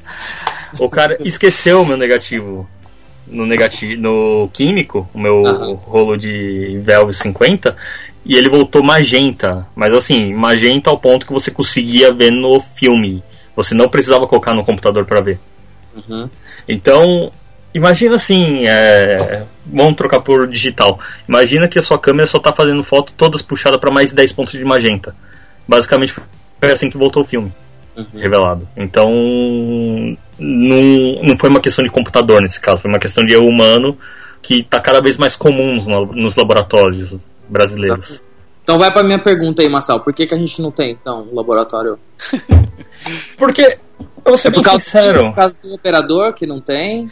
Não, então, primeiro, a gente já não tem operadores. Pessoa, pessoas capazes para fazer, nós temos. Mas nós não temos pessoas capazes, não capazes, mas digamos, não temos pessoas com saco para aguentar pessoas. Então, é, por exemplo, eu sei revelar filme, só que eu sou uma pessoa completamente escrota para lidar com um erro de iniciante. Então, uma pessoa, por exemplo, ia falar assim: Ah, eu mandei esse rolo, ah, por que, que saiu o céu estourado nesse Velvia 100? Eu ia falar, porque você fotometrou errado e ponto, acabou. Você cagou no filme, não fui eu. E. Eu acredito que, tipo, isso é uma coisa que muita gente também não tem como lidar. E aí bate também com a questão que não tem público. Por- assim, é, nós somos amigos aqui, por exemplo. é, eu me proporia a pagar 50 reais numa revelação de rolo 135 se tivesse qualidade. Acredito que o Tudo Romero bem. também, o Não, Fábio, beleza, você também. Olha só, mas vamos lá. Mas se a gente pegar nas 10 maiores cidades do Brasil, todas têm um cara lá que faz revelação de filme. Sim, Até hoje. Sim. Então, eu acredito piamente que a hora que se levantar um cara, assim, um cara não que eu falo, um grupo, porque tudo, né? Tem que ser um grupo de pessoas aí. E abrir um, um laboratório que tenha uma- essas características, mano, todos esses outros tantos que tem nessas 10 maiores cidades vão quebrar, porque tá, quem fotografa mesmo com filme vai migrar, entendeu? Então o mercado é mercado, tipo, o maior engole o menor, entendeu? Mas, Fábio, assim, Então eu acho assim, ó, entendo o seu lado, ponto de vista. eu acho que tem pra alguém fazer. Fábio, assim, eu Mas entendo o seu ponto de vista, mas eu não sei como é. Porque, beleza, tem mercado para fotografia analógica, você tem um monte de profissional ainda que utiliza fotografia analógica, mas por tabela, o grande. Mas, desculpa, em contrapartida, o grande público é daquele pessoal iniciante, é daquele. sei lá, aquela, aquela galera que é estudante, que não tem tanto recurso assim. E que às vezes, sei lá, os. Filmes, filmes você tem que enviar pelo correio por PAC, você não consegue enviar de outra forma. Uhum. Aqui do Rio Grande do Norte, por exemplo, eu enviar um, um negócio qualquer para uma sala, eu pago 25, 30 reais. Então, assim, é quase o preço de uma revelação a mais para enviar o filme e ainda tem a volta, né? São 60 reais nessa brincadeira só de transporte. Ah, mas a pessoa pode juntar vários filmes para poder revelar? Pô, mas quanto é que vai ficar essa conta? Nem todo mundo tem cacife para poder encarar isso de uma, de uma porrada só, né? Então, muita gente prefere utilizar aquele seu labzinho fuleiragem que tem na cidade, que você paga, sei lá, 10, 10 reais, 8 reais para poder revelar. Mesmo que a revelação saia uma bosta, como eu revelei uma vez um laboratório que eu não vou dizer onde é que é, não vou nem dizer a cidade que é pra ninguém, ninguém acertar de primeira. Rio de Janeiro! Era um monte de hectares de uma viagem que eu fiz pra. Passei. Agora em agosto, passei um mês viajando pela Europa. É, tudo saiu magenta. Não, não era, não era cromo, tá? Era, era negativo, mas saiu tudo magenta. Eu até na época tava mostrei pro pessoal do. pro Massal, mostrei pro pessoal. Todo mundo ficou assim, não, será que não é revelação? Será que não é revelação? Será que não é revelação? Eu, não, não é possível que seja. Eu não acredito numa coisa dessas. O laboratório era bom. Era. Lógico que era revelação, né? Sim, lógico, nada que uma correção no Photoshop não resolva, mas também, quem é que tem expertise para mexer no Photoshop? Então, então, assim, são várias coisas que entram na conta que, no final das contas. Não vale vale. Sei lá, aquela pessoa que comprou aquele Pro, Pro Image de 10 reais não vai querer gastar 30, 40 reais numa revelação. Vai querer gastar quem comprou um Hector, quem comprou um Portra, quem comprou um Velvet 50 e não vai querer fazer X Pro porque vai ficar descolado de acordo com o que o pessoal da Lomography diz que vai ficar, porque vai ficar super legal. Ah, desculpa. E, e ainda assim há controvérsias. Que eu, ainda assim há controvérsias. Eu não duvido, depois que eu vi um pessoal falando que queria o laboratório mais barato para revelar um monte de Portra 800, então isso, exatamente. É, é complicado. Tem, tem doido pra tudo, né? É. Talvez, seja mais, talvez fosse mais interessante fazermos é. um coletivo de revelação, tipo assim, alguma coisa é, um grupo de amigos que se junta pra. É, porque a gente, a gente vê esses movimentos fora, cara, e começa assim. Parece que a fotografia analógica começa a crescer mais quando você tem pessoas que têm é, que dão esse suporte, entendeu? E tem questão de mercado também, saber é, divulgar e saber, enfim. Sei lá, acho que o brasileiro ainda precisa saber, aprender a ganhar dinheiro. Sim. Com boas ideias, né? Concordo. É que o problema é que o brasileiro não gosta de trabalhar para ganhar dinheiro. Exato. Exatamente, exatamente. É porque, tipo, você começa a fazer as contas, e o cara fala, ah, eu tenho que eu tenho que investir tudo isso, tenho que aprender a fazer isso. Puta, não vai ser tão rápido, não vai ser automático. Vai ser uma boa ideia, cool, legal, vai estar tá na mídia, mas eu vou demorar uns 10 anos para ficar rico, então eu não quero não. É, é, um, é um pouco essa cabeça mesmo. Vamos lá, Petroco, eu sei que você quer perguntar outra e coisa. aproveitando. não, a gente citou alguns filmes, algumas coisas e até um, uma conexão de de filme digital com filme cinema, né? Tem relação também essa questão de é, ao pessoal que faz o filme. Como é, como é que oi, eu vou falar para não falar filme diretor? Diretor, cinema, é, película, cinema. é, película. película. Sei lá, agora vocês me confundiram, agora é muita coisa. é. Diretores que preferem rodar em película ou rodar digital. Boa, ficou legal. É, exatamente. Tem, IMAX é rodada digital, Tem é? também essa questão de. Não, IMAX é, é uma IMAX câmera é específica. Então eu é gosto é dessa aí. É o filme 70mm. É um são... médio formato de cinema. E são pouquíssimos Nossa, filmes que usam isso. Não é que tá, né, Maru? Nem todo filme, nem todo é. IMAX é 70mm. Não, né? nem, nem, todo o IMAX, mas o, o, os últimos filmes que o pessoal tem usado o IMAX, eles têm tentado rodar sempre na película de 70. Isso. Interstellar, um inclusive, foram duas horas. Mas, vocês são, mas, mas o IMAX é só passar o filme, não é? Não, não, a captura também. A captura, a captura também. também? É. A captura também. É um filme literalmente 70mm, tá? Não é 120mm, né? Código. Mas diga aí, Petro. Petroco ia fazer a, a, a audição dele pra Praça Nossa, pode falar. É, eu não conheço o filme 70mm, eu conheço só os 60 minutos. Tem um que chama 9mm. E tem um que chama 24 gramas também, É. né? Tem, tá vendo? É gente? 24 horas. E tem o número 23. Pô, esse é bom. Esse é foda pra caralho. Já entendemos, já acabou, já acabou a acaba, piadinha. mas né? Ok, ok, ok, Pedroco, faça a sua pergunta. Vamos lá. Faz essa pergunta. Vai.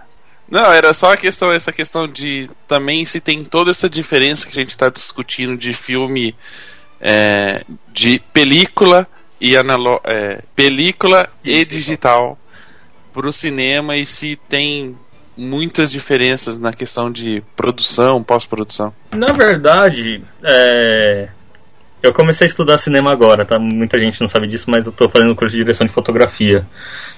E isso é uma discussão que quem é cinéfilo, né, ou simplesmente gosta de assistir filmes e afins, é, já sabe, né? Tem muitos diretores que falam, pô, eu filmo tudo em digital e foda-se película, e tem diretores que batem o pé e falam, não, eu quero película, eu quero porque não, se eu não rodar em película não é um filme de verdade, não é um cinema de verdade. Então tem, além da questão pessoal, tem a questão de custos e afins. Hollywood hoje basicamente prefere rodar tudo em digital, porque é muito mais rápido, é muito mais barato e só na hora de exibir no cinema que você faz a conversão para película e você faz uma vez só com o produto final. Então você basicamente faz todo o Capta tudo em digital. capta tudo em digital e aí você só faz o, a saída em película para rodar no cinema. Mas aí você já tem um produto final todo bonitinho lá e afins e Explica, explica isso aí. eu não sei explicar porque eu não cheguei nessa parte. É, como é que é o negócio aí? Mas é É Ele só se vez- matriculou no curso. Uma vez eu lembrei É, de um cara, não é história. de um cara, um cara famoso fotógrafo brasileiro que fala que fotografa tudo em digital agora, passou a fotografar tudo em digital, mas na hora de imprimir ele joga aquela, aquele material para um filme e imprime do filme. é um E o mesmo- Seria o mesmo processo pro cinema? Na verdade, não, porque o processo, na verdade, que rola no cinema, de exibição de projeção, é. É como se fosse o. Você monta um slide, né? Só que com movimento, e ele vai rodando e vai exibindo a imagem. Enfim, é aquela coisa que você. Quem assistiu Bastardos em Glória é bem naquele esquema mesmo, Uhum, cena do uhum, cinema. Sim. Só que o que, que eles fazem hoje em Hollywood? Eles filmam tudo em digital porque é mais barato. Sim. E eles criam uma projeção em película para poder rodar no cinema. E é até um filme específico para isso. Ah, que o pessoal ele- acha o nome para ir Ele, ele coloca o- o- o- os frames do digital no, numa película. num rolo para poder colocar na Exatamente. máquina que vai, que, vai exibir no cinema. Aqui, Beleza. ó, eu achei o nome. Chama Horizontal Film Print Orientation. É um, é um projeto. É, É, um, simplificando, ele pega, ele, Ele pega o digital e ele joga abre no Photoshop, importa o Move, é, ele vai no Photoshop, importa o Move, dá Ctrl P e escolhe lá, película. é, e aí isso. põe a película na impressora lá pra Ele sair. imprime, ele imprime num filme. Exatamente. É, só que tem muitos diretores e tem muitos diretores de fotografia que Não que não gostam desse processo. Eu vou citar um exemplo legal, é, que por exemplo é um cara que não dá a mínima, o Mark Webb. O Mark Webb ele foi diretor do é, The Amazing Spider-Man, que eu não lembro o nome agora em português. Romero? Hum, The Amazing Spider-Man. É, eu não lembro o nome em português agora. É, Eu acho que era é incrível. Espetacular Homem-Aranha, Homem-Aranha. Incrível Homem-Aranha. É, o Incrível Homem-Aranha que é com o Andrew Garfield. O primeiro Não, filme É espetacular Homem-Aranha, não? é Espetacular. o espetacular Ah, Homem-Aranha, alguma coisa do tipo. Amazing Spider-Man, foda-se. É. Vai. O primeiro filme, ele foi rodado todo em digital. Ele foi rodado com as Red Epic e afins. É, e o segundo filme não. O segundo filme foi rodado em película. Mas o diretor é o mesmo. Então também tem uma certa resistência não só por parte do diretor, também tem uma resistência por parte do diretor de fotografia. Que vai. Que ele que na verdade que escolhe o equipamento que você vai rodar, as lentes. Então, é, tem essa questão que o pessoal fala, né? Tem muita gente dentro do cinema, mesmo em Hollywood, que muita gente considera todo mundo vendido ao Michael Bay. Mas tem muita gente que gosta da questão de, de filme, fala que não tem a mesma. Você não tem a mesma latitude, as mesmas cores, você não tem as mesmas coisas no digital. Então tem essa questão. Por exemplo, o diretor de fotografia do segundo, The Amazing Spider-Man 2, é, ele é o mesmo diretor de fotografia do Star Wars Episódio 7, que também está sendo rodado em película. Só que o Star Wars Episódio 7 também tem um outro defensor da película, que é o próprio J.J. Abrams. Isso. Então, na verdade, eles se juntaram, né? Então, não tem muito o que ser discutido. Ah, eu sei que não é assunto do programa, que a gente tá falando de, de filme, por que, né, usar o filme, etc. Mas eu, eu tô pensando assim, na situação de Star Wars, que tem muito efeito especial, como é que eles conseguem filmar em película é, essa parte? Porque, né, tipo, É, como é que é o processo da, tipo, do, do 3D, essas coisas, e filmar como película? Eles não têm que fazer de uma certa forma o outro processo? Não, na verdade, sempre existiu, né? Hoje só foi aprimorado, mas tem toda uma questão de efeitos especiais, que é uma equipe inteira que é responsável por isso. E na maioria das vezes eles fazem por cima dos da película original. Então, o processo de pós-produção do cinema, na verdade, ele acho que ele demora muito mais do que o processo de produção e captura de um determinado filme. Eu vou até depois colocar na postagem que dessa questão de pós-produção e afins, o, o, o Capitão América 2, o Soldado Invernal, ele foi, digamos, eu não, sei, eu não vou falar que ele foi inteiro, mas a maior parte dele foi rodada na frente da tela verde, que foi justamente para a equipe de efeitos especiais trocar o fundo. E é absurdo o nível de detalhes que hoje você tem. E isso vem desde antigamente, na década de 70, 80, tinham hiperproduções que tinham milhares de efeitos especiais, todos feitos na mão, né? Acho que só mudou o meio nesse ponto. No, o meio de você fazer a a- o efeito especial. Eu provavelmente entendi, mas ainda não imagino como é que funciona.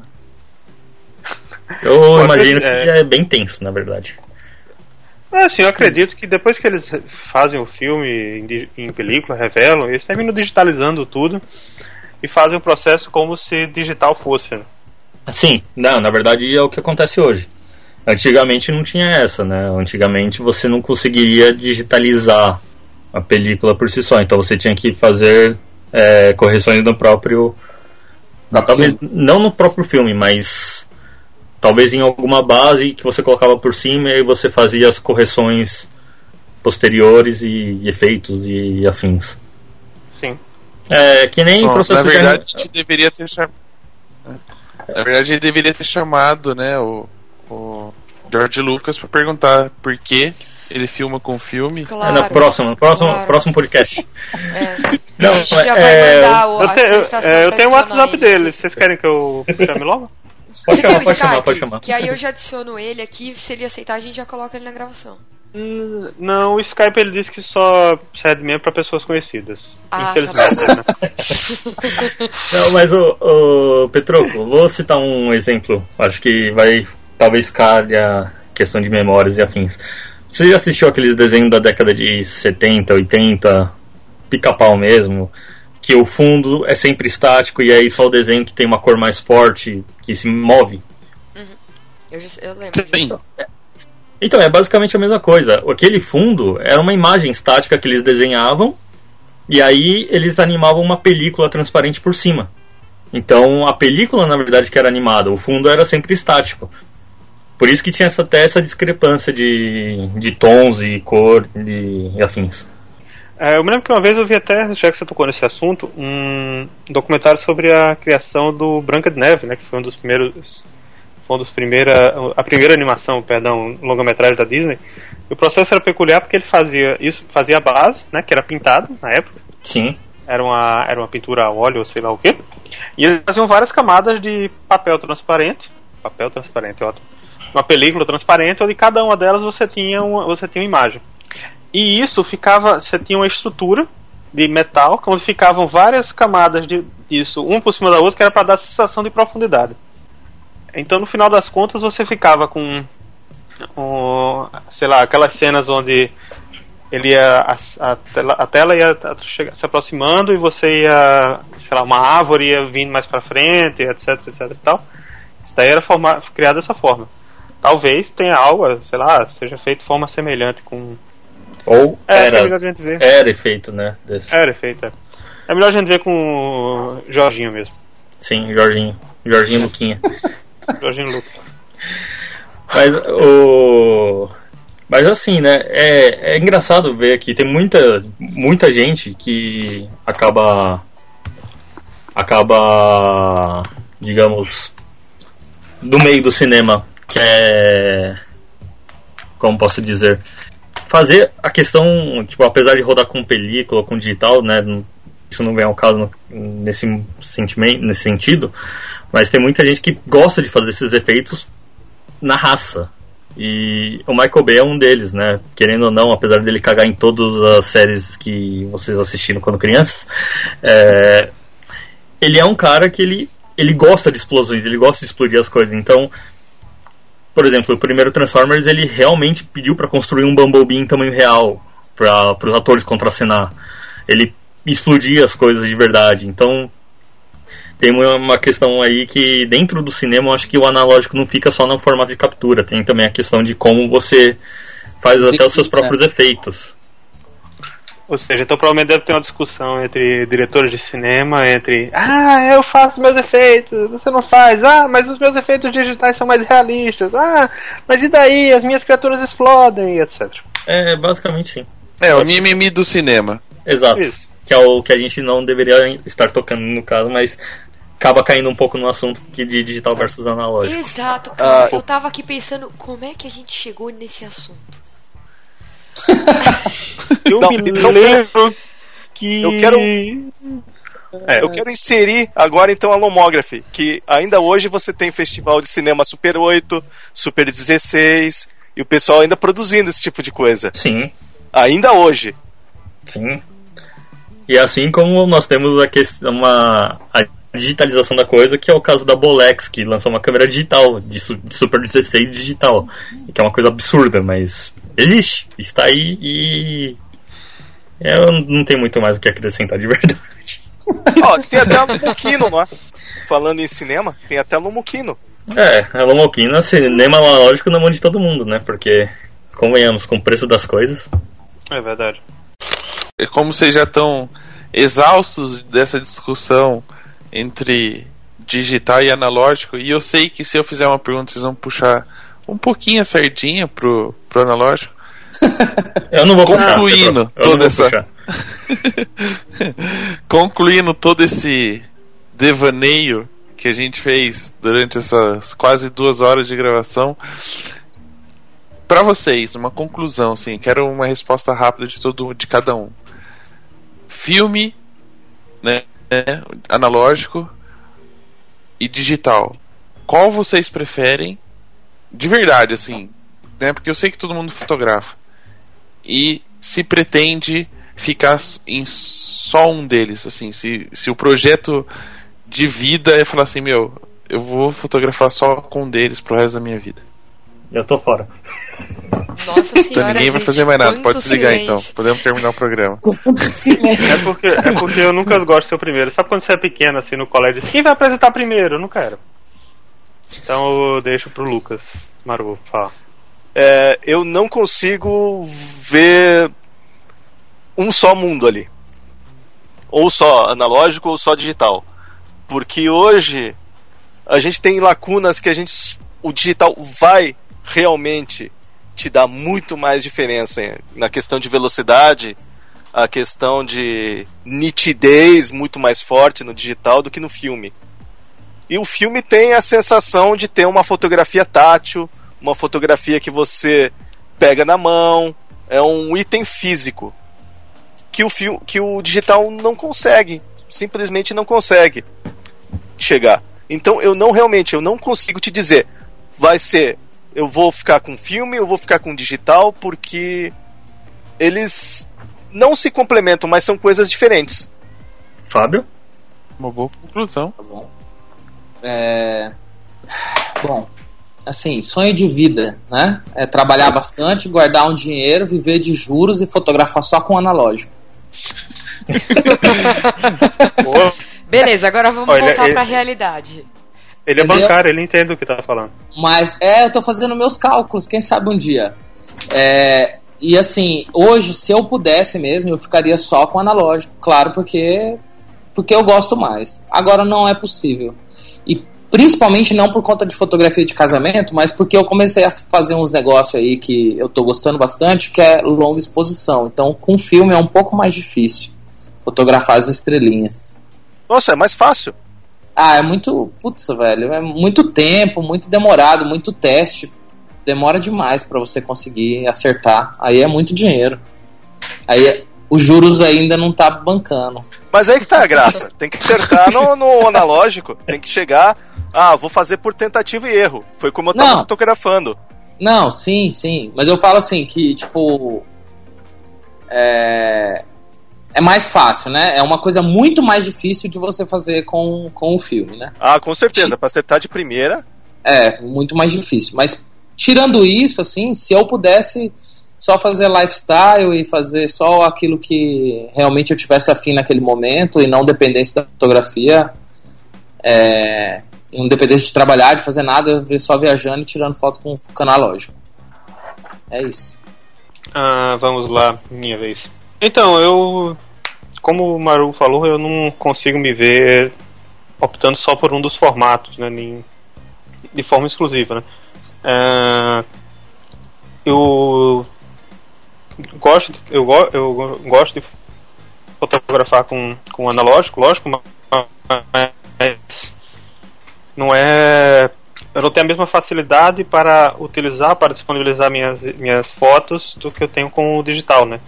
E até por causa do, até por causa do meu trabalho, não, tem coisas que eu não, vou, eu não vou poder usar digital. Desculpa, analógico. Eu vou ter que usar digital mesmo. Questão de praticidade, questão de, de nitidez em fotografia, questão de detalhe. Mas, no geral, eu. Uh, a pergunta assim que eu não vou mentir, eu me faço isso, eu me faço eventualmente, né? Até quando vai Até valer a pena? Vai, vai continuar, isso. né? Isso, até quando vai valer a pena, até quando eu vou conseguir continuar, por N motivos, né? Como eu comentei mais cedo, meu estoque para revelação de cromo está acabando. Eu viajei agora, fui tentar comprar comprar filme também, está ficando mais escasso para comprar em loja, em coisa do tipo, até mesmo fora do país. É, sempre pinta aquela, aquela, aquela questão, pô, vai, vai rolar ainda mais um ano, mais dois anos, mais dez anos o uhum. resto da minha vida? Talvez, talvez sim, talvez não. Talvez chegue um belo dia que eu olhe para aquele monte de negativo, aquele monte de filme, aquele monte de revelador e diga, ah, foda-se, vou me livrar tudo isso. E tchau. Colocar, numa, colocar, tudo, colocar tudo no HD e pronto. Colocar tudo no HD e pronto. Por enquanto isso não aconteceu, né? É, eu continuo gostando muito mais da sensação, do processo, da revelação do filme analógico do que do digital. Mas veremos, até o tempo, só o tempo dirá. Por enquanto eu continuo levando minhas minhas digitais e analógicas para onde eu vou. Legal. Eu? Eu? Bom, é... eu vou ser bem sincero, eu tô mais encanado com equipamento de cinema hoje do que com os equipamentos de foto, então Ai, eu tô fotografando. Deus, momento monóculo para o Massal.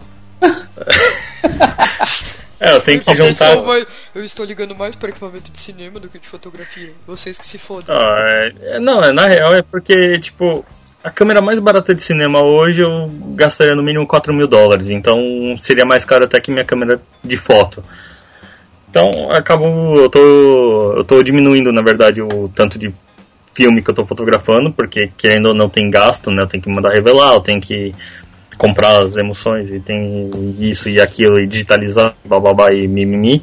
Então eu estou usando o filme hoje única e exclusivamente para um projeto que no final do ano que é eu tô todos os modelos que eu estou fotografando eu faço pelo menos umas três fotos com filme. E aí eu depois que eu revelar e tal eu vou escolher algumas que a gente vai lançar um livro no final do ano e vão ser as fotos analógicas não as digitais que são publicadas no site. Legal e E bom, é, é isso. Eu só não paro totalmente porque eu gosto. E eu gosto de sofrer. E, e é tipo corintiano aqui, né? Mano, se você for olhar. Tá, e quando você virar um. Tá. Quando, você, quando você virar da... um diretor famoso de fotografia em filmes de Hollywood, você vai escolher filme, a película ou digital? Eu vou escolher filme, eu vou explodir um L-Carrier da Shield de verdade e é nóis. Pô, de verdade. É, na verdade, mano, é, tudo envolve dinheiro, né? Sim. Então, assim, se o mundo fosse perfeito, a gente continuaria com o analógico. E a gente sabe que tudo envolve dinheiro, não só o nosso bolso, o nosso custo, mas de quem fabrica né, os filmes, é toda a indústria. Tá? Envolve o custo de toda a indústria. E eu acho que, como o colega citou, tipo, 10 anos aí a gente ainda vai ver filme. Depois eu não sei. Ou então, se eu ficar muito podre de rico, abro uma empresa de tecnologia e crio um, uma câmera modular que você troca o sensor para ter o filme que você quer. É nóis. Cara, isso daí ia ser foda. Kickstarter não, agora. É... Kickstarter agora. Tá! Ideia minha! Bom, uh, acho tá que. Tá na Mega Sena, mano? Uh, bom, na verdade não, sou, sou quebrado, velho. Não tem nem dinheiro pra jogar na Mega Sena. Bom, Porra, estamos cara. chegando quase em duas horas de gravação, né? Porque a gente Legal. falou pra caralho. O Petroco chegou atrasado, mas é, a gente respondeu a pergunta dele, né? Eu espero a gente ter respondido a pergunta dele. Todas, né? Todas Ufa. E, Sim, bom, não, eu, vai fazer pergunta assim. Eu, eu acho que eu vou deixar um espaço né, aberto pro, primeiro pro Fábio se despedir. Eu sei que o Fábio tem um workshop vindo no mês que vem, né, em junho, então, Legal. Fábio. Ah, obrigado aí pelo convite, Bruno, foi, foi bacana falar com vocês aí. E mês que vem a gente vai. O workshop na verdade não é meu, vou, né, vou falar um pouquinho lá é de um projeto e o, o Jonas Peterson vai estar tá aí no Brasil esse ano, ano que vem também. E ele é um cara muito bom, fotografa com filme também, da indústria de casamento. Mas foi muito bacana a experiência de poder falar um pouquinho né, da minha fotografia, de como que o filme influenciou aí a minha forma de fotografar hoje em dia. Valeu. Romero? Então, eu não tenho workshop previsto no mês que vem. nem no outro, nem no outro, nem no outro. Mas, mais uma vez, gostaria de agradecer a oportunidade aqui. A discussão foi extremamente válida, foi muito bacana. Né? Sempre cai na discussão de digital versus analógico, por que, que eu quero se eu sei que isso não é mais fácil. Acho que no final das contas a, resposta, a grande resposta é porque eu quero, porque eu gosto e porque eu posso, porque não. Né? Show. Justo. Romero, você não tem workshop, mas é, eu vou mandar um projeto aí para uma. Esses cursos online aí. E aí eu tô pensando de levar uma bacia lá de química e a gente revelar uns PB lá, mano. Igual a galera fazia na praia antigamente. Você topar e você vai fazer workshop. Tá uma boa. Pode ser, podemos conversar aí, é nóis. Eu vou pela cerveja. eu também, cerveja. Maru? É, eu também não tenho workshop, mas esse ano eu pretendo estar tá imprimindo fine art. Oh, oh, oh. Eu já estou nos meus testes e acho que seguramente até o fim do ano tem, tem alguma coisa legal para mim, pelo menos para mim, não é? Bom, você é seu, você é seu cliente. Pô, vou agradecer muito. É Olha, eu acho que os amigos que estão com você desde o começo deveriam receber descontos especiais, Maru. Não, isso é. aí é óbvio, né? A primeira coisa, tá, na verdade. Tá gravado. não, eu, eu, eu, eu, eu não vejo isso como errado. Porque é a pessoa que está acompanhando o meu processo desde, o, desde o começo. Então Legal. eu não vejo nada de errado. Eu vou pagar o Maru com uma mulher pelada. É, eu vou, vou, vou enquadrar ali vai ficar bonita a casa. É nóis. É... Vai parecer a casa do Richard Kern. Queria agradecer a todo mundo que está escutando, né? Uh, avisar que agora no mês de, de junho eu e o Pedro do, da Fox Fox Crew estaremos em Curitiba, o Maru que inclusive irá nos receber.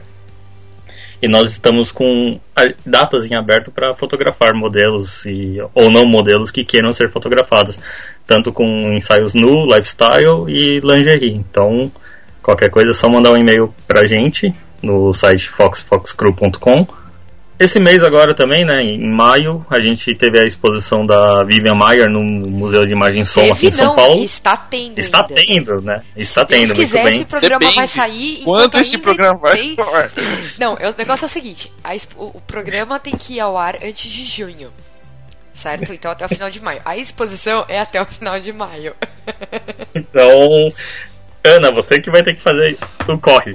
O máximo que pode acontecer é assim, tipo, você tá ouvindo esse programa e a exposição acaba amanhã. Ou hoje. Então É. corre. Lá no Miss. Então, eu vou causar mais um pouquinho de pânico na Ana. Tá rolando nas Casas Santa Luzia, na Liberdade, é, a exposição Ambrótimos, é, Ambrótipos Prata em Vidro, do Imagineiro. E ela também vai até o dia 31 de maio, então a Ana vai ter que correr para fazer o podcast antes do final do mês. E no Rio de Janeiro está rolando a exposição do William Eggleston. Para quem não conhece, o William Eggleston é um dos precursores de fotografia colorida. Os dois fotógrafos, né, tanto o William Mayer quanto o William Eggleston, já foram temas, não necessariamente de um podcast inteiro, mas foram citados nos papo analógicos anteriores. Então é só vocês escutarem os antigos e darem mais downloads pra gente. Beleza, galera? no post do Queimando o Filme vai ter todo, todos os links do que a gente conversou hoje. Apesar de ser muito questão de opinião pessoal, nós vamos fazer um sumário do que foi falado e até dos filmes que a gente citou, de cinema, tá? Legal. E aproveitando só a oportunidade, então, Bruno, vamos aproveitar que a gente, cada um deu sua opinião, vamos estender para quem tá ouvindo o, o podcast, né, quem tá ouvindo o bate-papo de hoje, também se quiser deixar um comentário lá no grupo do Queimando Filme, no site, né, onde vai estar postado o podcast, sobre a sua opinião, por que fotografar com filme, que filme prefere, né? Tudo isso que a gente falou aqui no programa. Então faça seu comentário e também já dê a sugestão para um próximo episódio, um tema, né? Muito A gente bom. tá- que seria legal pra gente envolver as pessoas. E aí, se o tema for escolhido, novos convidados podem vir. Sim, certo, Bruno? Você que certeza. gostou dessa ideia de convidar as pessoas, você gostou, né? Eu adorei. Tá. Eu falo menos Tá. e as pessoas falam mais. Posso sugerir um próximo tema? Sugira. Por que o movimento da lomografia assim tão sem noção? Ah, não, isso aí eu já, eu- já tá agendado. Já tá agendado. Pronto, então tá ótimo. Claro Então que tá com outras joia. palavras, né? É um tema, É, claro, é. com outras palavras, mas tá bom. Isso. Tipo assim, por que, que revelar uma foto no cubo de picanha aqui nó não é legal? Ok. Aí as pessoas deixam nos comentários no site, no grupo do Facebook e até a próxima. Valeu, galera. Eu Falou.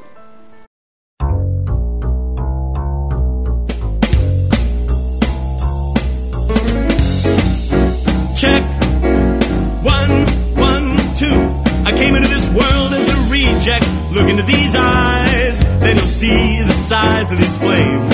Dwelling on the past, past, burning up my brain hot. Everyone that burns has to learn from the pain.